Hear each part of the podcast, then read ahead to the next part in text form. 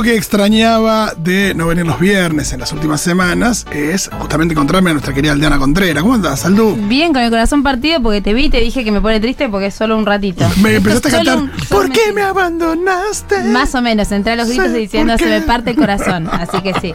Sí, sí, sí. Tal cual. Cosas bueno, que suceden, pero bueno, estamos bien, estamos bien. Contenta de verte hoy, por suerte. Lo mismo digo Aldo. Igual estamos en contacto, hay que decirlo Sí, también. obviamente. ¿Cómo eso? ¿Qué trajimos para hoy? Bueno, hoy eh, obviamente no podía hablar de un tema que, que escapara a- al día. Eh, hoy titulé esta columna Identidad e Infancia. Pero en realidad es una columna que hoy pensaba, ustedes ya me conocen, yo soy muy organizada, siempre pienso un tema, después pienso ejemplos, después pienso... Y con esta columna me pasaba que mientras la preparaba, todo el tiempo se me abrían como, bueno, y no como puertas de, bueno, voy por acá, mu- mucha emoción. O sea, ayer Claro. llegó Rafa del laburo y yo estaba tipo llorando y me digo, estoy armando la columna de mañana. Eh, y dije, bueno, es una columna que no es tan ordenada y en algún punto está bueno porque hoy es un día, reciente ven- venía escuchando que vos decías, Pitu, es un día para recordar, para hablar, para reflexionar, para decir cosas que ya dijimos quizás, ¿no? En estos ambientes en donde pensamos más o menos lo mismo. Eh, entonces les pido tanto a los oyentes que siempre participan un montón, como a ustedes también, que vayamos armando esta columna en conjunto, si bien obviamente traje muchas cosas anotadas y muchos audios y cositas. Eh, nada, que, que le pongamos palabra a todo esto, ¿no? sí, Que estuvimos viendo, estuvimos viendo en, en la apertura que convocamos a los oyentes a que nos escribieran eh, y mandaran mensajes. Y hablamos de la cuestión de, de las infancias y que estaban viendo en, En la escuela. las escuelas y demás. Nos pueden escribir al 1140 66 000, 1140 66 000, cómo lo comparten con, con sus hijes y demás, hijes, sobrines o sus infancias que tienen alrededor. Eh, también, cómo ven que, que pasa la, eh, pasan las cosas estas en la escuela. Yo conté que ayer León volvió de la escuela sabiendo la historia de Guado de Pedro, me pareció Mm. eh, maravilloso también. Y bueno, con mucha ganas de escucharte vos, Aldo. Bueno, vamos a hablar, eh, como dije, de identidad. Podemos pensar, em- empezar poniendo como una especie de definición de la primera identidad que es muy compleja, que es en realidad como nuestra forma, la forma que tenemos de percibirnos a nosotros mismos, al mundo, cómo nos relacionamos con ese entorno que nos rodea eh, y sobre todo eso que nos que, que vendría a responder la pregunta ¿quién soy? ¿No? Que es una pregunta obviamente muy muy amplia. Quiero dejar claro que obviamente como dije hace un rato, esta no es una columna teórica, sino que es una columna en la que armé como un collage con cositas que obviamente tienen que ver con este 24 de marzo y con lo que estamos conmemorando, eh, pero siempre pensando en la identidad como algo que se construye, no como algo que en algún momento está acabado o terminado, ¿no? Como esta idea de que la identidad, bueno, yo soy esto, siempre voy a hacer esto. No, bueno, es una construcción permanente desde que nacemos. En esta columna se habla siempre de que los niños y niñas son sujetos de, de derecho desde que nacen. Eh, y vamos a entonces a repasar ahora qué cositas, entre otras, forman la identidad desde la infancia. Eh, les voy a pedir que mientras vaya nombrando cada una de estas, como estas esferas, vayamos haciendo un, un- como un recorrido hacia adentro pensando en, bueno, cuáles serían nuestras respuestas frente a estas preguntas, ¿no? Eh, lo primero y quizás lo más estanco es el nombre, ¿no? Cuando nos nombran. eh, en, en los embarazos suele ser un momento medio bisagra, cuando de pronto ese bebé al que le llamaban, no sé, el porotito, el cosito o el apodo que le ponían, tiene un nombre. De pronto ya Hasta no es. ciertos meses el 99% se llaman poroto. Claro, poroto, mi hija era pochoclita. Eh, y de pronto es un nombre y de pronto ya eso empieza a tener, nada, una, una, ¿no? una identidad justamente. Eh, digo, más o menos estable hasta ahí. Hoy pensaba, bueno, la, la ley de identidad de género, que qué importante es que uno se pueda también nombrar cómo, cómo se siente, ¿no? Eh, pero pensando en cosas que, que están más en movimiento, un niño y una niña construye su identidad en relación a su entorno, no solamente en relación a quienes lo rodean, que ahora de eso voy a hablar un poquito más, sino, bueno, ¿dónde nace? ¿En qué contexto social y político nace? Hoy pensaba, no es lo mismo haber nacido en el 77 que nacer en el 2020, ¿no? Eh, en el campo, en la ciudad, en qué clima, ¿no? Hasta, hasta pensemos en eso, en qué, experiencias eh, tiene ese cuerpito, ese ser, ni bien llega a este mundo y en los primeros años de vida. Y cómo eso va, va cambiando y va marcando eh, su manera de pensarse a sí mismo y al mundo. Eh, construimos nuestra identidad en relación a otros, en relación a cómo nos reciben. ¿No? No es lo mismo que nos, que nos estén esperando, por ejemplo, eh, que, que nos hagan un lugar rápidamente, que nos alojen amorosamente o que no. tener una familia justamente que los reciba, cómo está constituida esa familia, cómo nos tratan quienes nos reciben. No es lo mismo un trato afectuoso que un trato quizás más distante. Eh, no es lo mismo ser el último de cinco hermanos que el primero. Digo, hay algo ahí. Sí, el que- famoso del medio. Exactamente, que, que recién estábamos nombrando algo ahí afuera del aire. Hay algo ahí que ya también nos va, nos va marcando un poquito dónde nos paramos. Después también podemos pensar que la identidad se construye en relación a la historia que tenemos de nuestra llegada al mundo. ¿Cómo fue, digo, esta llegada? ¿No? ¿Fue un embarazo buscado durante años por tratamientos que, no sé, de fertilidad? ¿Fue un embarazo, esto, sorpresa? ¿Fue un Sí. embarazo no deseado que terminamos aceptando, digo, no? Claro, y mucha gente subestima, creo que la generación de nuestros padres, subestima ese relato o, o el efecto de ese relato en, en sus hijas, ¿no? ¿no? Sí. Yo tengo muchas historias de, de, de gente que, sin, que padres medianamente amorosos les transmitieron sin ningún tipo de problema que o que no fueron buscados, Ajá. o que cuest- cuestiones como muy, que hasta es parte a veces de un chiste Sí. y demás, y que algún tipo de huella seguramente deja. Huella, qué linda palabra y tal cual. Es así. eh, no es destino, ¿no? Digo, no es que si no te esperaban entonces vas No, a hacer, no, no, no, no, no, hay claro. un destino ahí, eso siempre me, me gusta aclararlo. Eh, y no hay una relación tan lineal. Estamos hablando ya, recién empezamos la columna y dijimos un montón de cosas que constituyen nuestra identidad. Pero sí, tal cual, es importante saber de dónde venimos. En relación también, se construye esta identidad en relación a la historia y trayectoria familiar. ¿De dónde eran nuestros padres, nuestros abuelos? Eh, hoy pensaba, ¿no? Mucha- muchas de nosotras tenemos quizás antepasados que vinieron escapando de la guerra, otros quizás no, de pueblos originarios. Bueno, no es lo mismo para esa historia familiar de dónde viene, ¿no? La familia que incluso no conocemos. Después, en la medida en la que vamos creciendo, vamos construyendo nuestra identidad y recién vos lo decías cuando nombrabas la escuela, como con los grupos que empezamos a formar de pertenencia, el jardín en un primer momento o espacio maternal, después la escuela, eh, actividades que hacemos, si vamos a un club o no, quiénes son nuestros amigos, de qué hablamos, ¿no? Eh, esos grupos en los que empezamos a sentir, ah, bueno, yo soy parte de esto. En un primer momento un niño va al jardín y bueno, está ahí. Sí, y hay algo que, espacio, y hay algo que hasta ahí es todo bastante dado. Ajá. Eh, por el tema de, de la autonomía en términos de las decisiones de un ser humano a esa edad, y que hay momentos donde uno empieza a agarrar la manija. Ajá, sí. eh, que probablemente es de, de temprano, pero en el sentido de, bueno, con qué amigos me junto, a qué profesor le doy más bola. Pero después cuando uno ya sale de la secundaria, bueno, ahí sales al mundo, me parece también eh, con la propia decisión de, de dónde me meto, ¿no? Y con quién me relaciono. De hecho, estaba pensando cuando te escuchaba recién lo de la secundaria que es como el primer gran corte, viste que salís Sí. de quinto año, si tuviste viaje egresado diciendo, sí, los amo a todos, y después a los dos meses te das cuenta que a la mitad capaz no, claro, que con esto mejor no quiero tener nada que ver. Bueno, porque eran grupos, digamos, que tenían que ver con una cotidianidad que hoy en día capaz no elegís, ¿no? Exacto. Eh, después también se construye la identidad de un niño o niña, de una persona en realidad, en relación al discurso y a las etiquetas de quienes nos rodean. Esto lo hemos hablado mucho acá. ¿Cómo nos llaman? Eh, ¿Cómo nos, digamos, de qué nos tildan? De, no sé, distraído, activo, molesto, torpe. Eso tiene un peso, pero Eh, gigante. y, vol- y- y también está bueno siempre, y siempre lo hacemos, eh, cuando esas etiquetas son, entre comillas, positivas, es igual de grave. Tal cual, tal cual, tan inteligente. Tanto, tanto o más. Tan bueno, Qué tan linda que es ella, qué tranquila. También. Nunca, nunca me das problema. Exacto, esa es terrible. Tipo, vos sos una santa, en cambio tu hermana, y para la santa también es re peligroso eso, ¿no? Sí, probablemente es más peligrosa para la santa que para la pecadora. Sí, capaz tiene más, más libertad de mandársela, de hacer cosas y de explorar. Eh, pero bueno, siempre hablamos acá de que la, la etiqueta limita, la etiqueta como esto, ¿no? Marca lo que sí y lo que no, y eso muchas veces, eh, esto nos constituye para bien o para mal. Después, en relación al cuerpo, esto lo hemos hablado muchas veces, sobre todo cuando ha venido Lau, mi hermana, eh, cuando hablamos de la forma de los cuerpos de los niños, las capacidades, el tamaño, el color de piel, que hemos hablado que en un primer momento un niño se acepta y se ama como es, no, no se mira en el espejo y piensa, "Mm, la verdad que me hubiera gustado tener otro color de ojos. Sí, necesito más labios. Claro, tengo labios muy finitos, piensa un bebé, no. Eh, pero sí con el paso del tiempo y con el vínculo, porque todas estas esferas, como dijimos, están cruzadas. Bueno, esto va empezando a, a- a darle su propia opinión sobre sí mismo. Y justamente esto es como lo último, ¿no?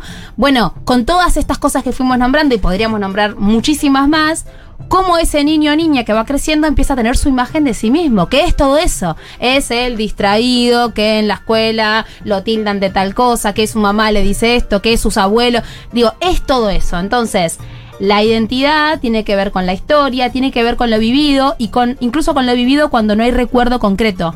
Hay muchas historias eh, que tienen que ver con la, el registro de lo corporal, esa huella, justamente Sí. esta palabra que vos trajiste, eh, como psíquica, ¿no? Dicen los psicoanalistas, de, de lo que queda como guardado en la memoria, aunque, aunque no tengas como ese registro tan claro. De hecho, hay muchas historias de, de nietos y netas recuperadas que hablan de tener como eh, cierto como registro de esto, ¿no? De, de acordarse como de olores o de tener ahí como un eco de algo de cuando eran muy bebés. Si les parece, escuchamos el primer audio que es de Claudia Poblete, una nieta recuperada, que cuenta una historia muy linda. Cuando era chica, me encantaba subirme a una silla con rueditas y andar por toda la casa. Jugaba a no poder caminar y me movía así. Era un juego raro, pero a mí me gustaba. Un día conocí a mi verdadera abuela, que me había buscado mucho, y me contó que las personas que me criaron no eran mis padres, que a mis papás los habían secuestrado cuando yo tenía apenas ocho meses, y a mí me habían entregado a gente extraña que me separó de ellos. Ahí fue cuando supe que mi papá no podía caminar y que para jugar conmigo, él me subía a UPA en su silla de ruedas y mi mamá nos hacía girar a los dos. Y ahí entendí que girar en una silla, jugar a no poder caminar, era parte de mi memoria, parte de mi identidad. Bueno. terrible. ¿Ves por Estabas escuchando esto cuando entró Rafa ayer. ¿Por qué no podía seguir? Estos, que se los recomiendo mucho, estos cortitos están en YouTube, son de Paca Paca, se llaman Así Soy Yo, y son historias de nietos y netas recuperadas, así muy cortitas, contándola- eh, contándolas para niños y niñas. Bueno, fíjense esto, ¿no? El registro de lo corporal. También, ayer buscando como información que tuviera que ver con esto y con nietos y nietas, encontré el testimonio de Paula Logares, que es otra nieta restituida. Ella tiene la particularidad de que fue, digamos, restituida a su familia, a sus abuelos maternos a los 8 años, o sea, siendo bastante chica. Eh, había, la habían secuestrado junto con sus padres a los dos años y bueno, después de, de nada, de mucho, mucho tiempo, vuelve con sus abuelos. Y cuenta la abuela que cuando vuelven a su casa de Banfield, en la que había vivido ella hasta hace sus dos años, ella se movía con total libertad, como conociendo el ambiente. Eh, no es que lo recordaba, y ella lo dice también en un, en un audio, sino que era como que un espacio que ya había, que ya había recorrido muchas veces, y tenía dos años la última vez que estuvo ahí. En algún lugar queda. en algún lugar queda, en alguna capa, ¿no? Esto que decimos de cuando hablamos en esta columna, incluso sin tocar temas tan tan profundos como este, cuando hablamos de la importancia de tener cuidado de lo que decimos, de lo que hacemos, de lo que pasa delante de los pibes, ¿no? Sí, y, y pensar también lo que, lo que hubiera pasado en el caso de ella no volver a ese espacio, ¿no? La idea de que quede un espacio ahí en la memoria y que sí, por ahí se va disipando, pero. eh, y que. mm, Nada, una especie de fantasma. Hay algo ahí también respecto de, de, de esa identidad que se.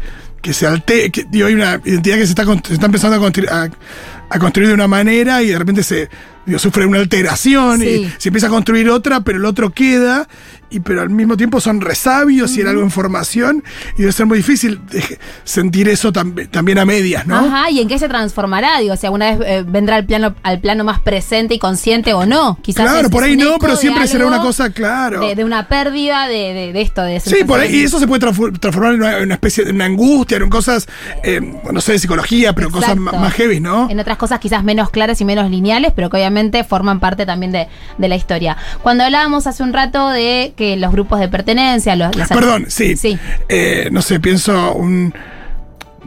Digo, bebés nacidos en cautiverio. Digo, la, la situación del cuidado durante todos esos. Digo, los efectos que puede producir eso en, en un bebé no, tienen Sí, nombre. Seguro. pero- Independientemente de que después, eh, digo, pueda encontrar su identidad y demás, hay algo ahí eh, perdido y robado que no, que difícil de recuperar. Sí, ayer escuchaba a Estela de Carlotto en una charla que dio en la UBA en 1980 y pico, eh, que ella decía, bueno, para esos nietos, para esos niños que están creciendo hoy en día en familias que no les dicen la verdad, hay algo ahí de lo perverso, ¿no? Del orden Sí. de lo perverso, de, y sobre todo quienes participaron activamente, porque vieron que hay historias de nietos y nietas que quizás se quedaron con las familias que, sin participar, ¿no? Eh, terminaron recibiéndolos y que, bueno, mismo sus abuelas terminaron Sí, bueno, entre no. comillas, la, la buena fe. digo, sí. Exactamente. Muy pocos, ¿no? Eh, pero ella decía, hay algo de lo perverso, hay algo ahí que, que- que está, y eso lo hablamos también el año pasado para sí, perdón, y que la buena fe como mínimo siempre es negación, Mm, porque sí. si vos eh, te entregaron un bebé en lo- entre, el 70 y- entre el Sí. 75 y el 83 y... eh, Sí, nada, de mínima. que- de mínima. con la vista gorda. Sí, sí, por eso, es Eh, negación. Pero bueno, mínima. hay algo ahí de lo perverso. Hay una columna, como siempre recomiendo, que es la del peso de lo no dicho en la infancia, que hablamos en marzo del año pasado, un poco obviamente inspirados en este tema. Eh, y entonces. Siguiendo, ¿no? Esto de los gustos, las actividades, lo- los grupos de pertenencia. Hay relatos muy lindos que ahora vamos a escuchar dos audios. Si querés, Diego, y los ponemos pegaditos: el de Catalina de Santis y el de Jorgelina Molina Planas, el 2 y el 3, en donde cuentan cómo se dieron cuenta cuando encontraron a sus, a sus familias de origen, le dieron sentido a gustos y actividades que tenían y no, no tenían explicación. Cuando era chica me sentía mal en mi casa porque nunca me apoyaban a hacer lo que me gustaba. Además de dibujar, amaba el nado sincronizado. Estaba fascinada con una chica que lo hacía en las películas y yo la imitaba todo el tiempo. Me quedaba horas en la bañadera. Pero en mi casa tampoco querían. Sin embargo, lo que yo sentía era muy fuerte, como una voz muy parecida a la mía que me alentaba a seguir. Y ya de grande pude entender todo. Me enteré de que cuando era un bebé me habían separado de mis verdaderos padres que esa voz era la de mi mamá, que practicaba el mismo deporte que a mí tanto me gustaba, el nado sincronizado. A mi mamá y a mí nos secuestraron cuando yo era chica, durante la última dictadura militar. Mi mamá no apareció más y a mí me entregaron a otra familia que me ocultó la verdad de lo que había pasado. Me sentía incómoda con ellos, porque no podía ser como quería. Siempre me gustó mucho el dibujo. Por eso cuando fui grande empecé a estudiar Bellas Artes.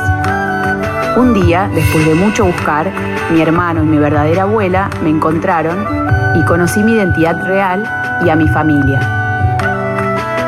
Escuchando a mi abuela, le encontré sentido a mi vocación por el arte. Mi mamá había sido arquitecta y artista plástica, y yo había hecho un dibujo casi igual a un grabado suyo. Perdón, después busquen este, este dibujo de Jorgelina Molina Planas, que lo, lo tiene al lado el de su madre, y es increíble como es igual. Wow. Eh, bueno, esto, ¿no? También los gustos de quienes, de quienes No, nos es, cuidaron. es increíble.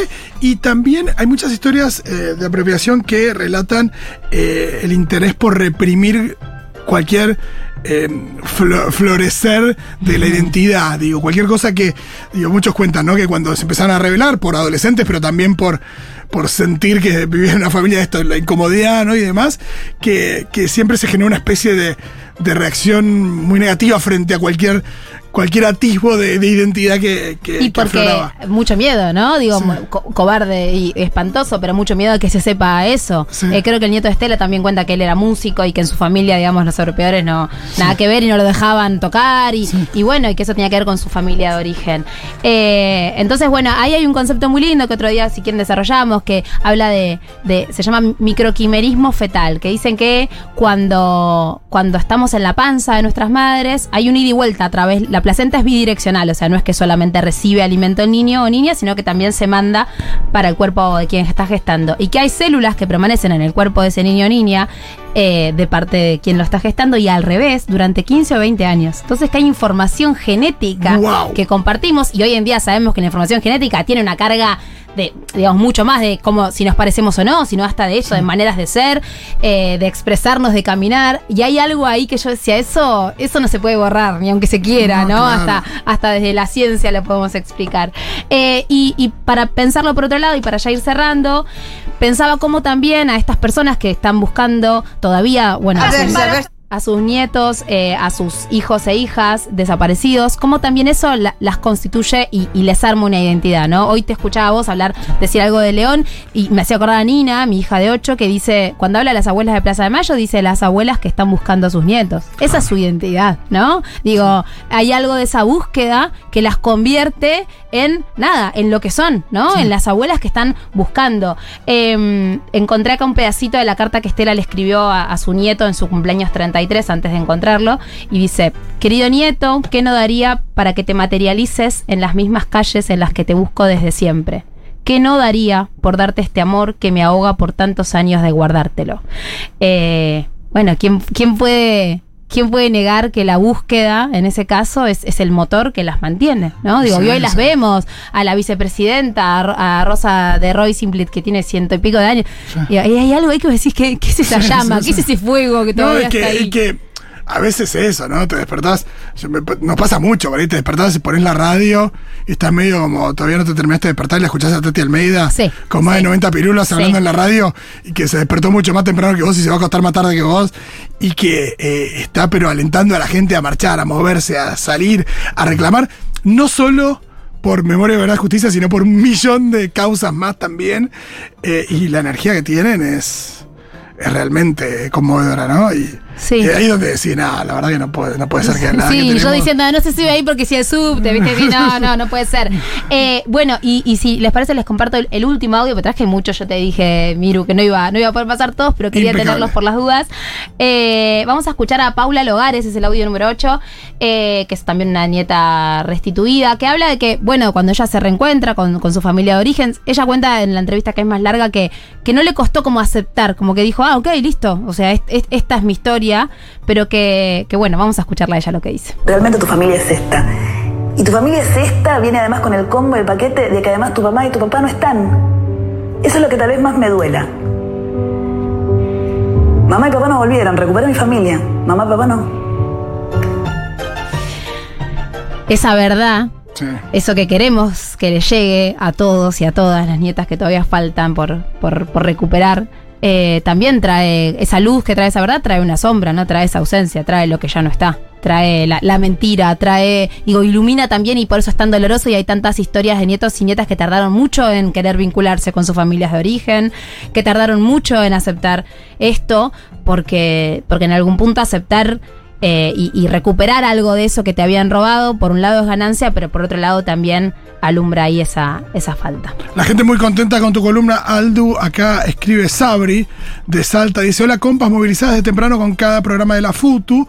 Cuestión que fui hasta los recuerdos de mi infancia y automáticamente le mandé un audio a una compañera de la primaria, ya tenemos 36, para agradecer a su mamá que en un viaje de quinto grado volviendo a nuestro pueblo nos contó sobre el golpe cívico-militar del 76. Nos transmitió con tanto amor y convicción la necesidad de mantener la memoria hasta entonces y después de eso, ni en la escuela ni en la secundaria de los 90-2000 se hizo referencia alguna, menos en pueblos conservadores salteños donde crecí, recién en la universidad pública pude tener eso, que eran de las políticas por la memoria, agradecida a Néstor y Cristina, Sabri de Salta. Eh, hermosa. ¿Quieren que quede guardada la columna? Queda en Spotify, por supuesto, como todas las columnas de Altu. Quedan todas. Eh, bueno, sí, también hace un ratito decías, bueno, que desde siempre podemos hablar de esto con nuestros hijos e hijas, o niños y niñas, si es que somos docentes, no sé, niñera, eh, a través de dibujos, a través de, de- de dibujos animados, digo, de samba, está el de samba en la Casa Rosada, el de samba en la memoria, son excelentes. Después hay muchos cuentos. Les recomiendo no solamente los cuentos actuales, digamos, que hablan de esto, como el de Antiprincesas, de Plaza de Mayo, que es de Chirimbote, otro cuento muy lindo que se llama Mañana viene mi tío, eh, también, que bueno, cuenta un poco la historia si- sin, sin mucha palabra, sino también los cuentos que fueron prohibidos en la época de la dictadura. También. Los cuentos de, de Elsa Bornemann, los cuentos de Laura de Batach. Digo, si ustedes buscan, de hecho hay una página del gobierno que se llama parquedelamemoria.org.ar y ahí están todos los cuentos prohibidos eh, en la época de la dictadura. Me encanta, por ejemplo, que en Canción de Tomar el Té, viste que mm, hay un momento donde. Me encanta las letras, todas las letras de María Wells son maravillosas, pero esta uno no diría, bueno, tiene como contenido. Ajá. Pero es muy lindo cuando la parte que dice que mañana se lo llevan preso, se llevan preso un coronel por pichar la mermelada con un alfiler. Sí. Eh, me encanta que de rebote mandó preso un coronel. Eh, Sí, María Elena, sí, en, es verdad, en no esa canción, como decir, mira, eh, no te, que no se te caiga la nariz eh, eh, sobre, el, sobre el café, que la, que la miel eh, reta en inglés, que no sé Sí. qué, la leche tiene frío y de paso se preso un coronel.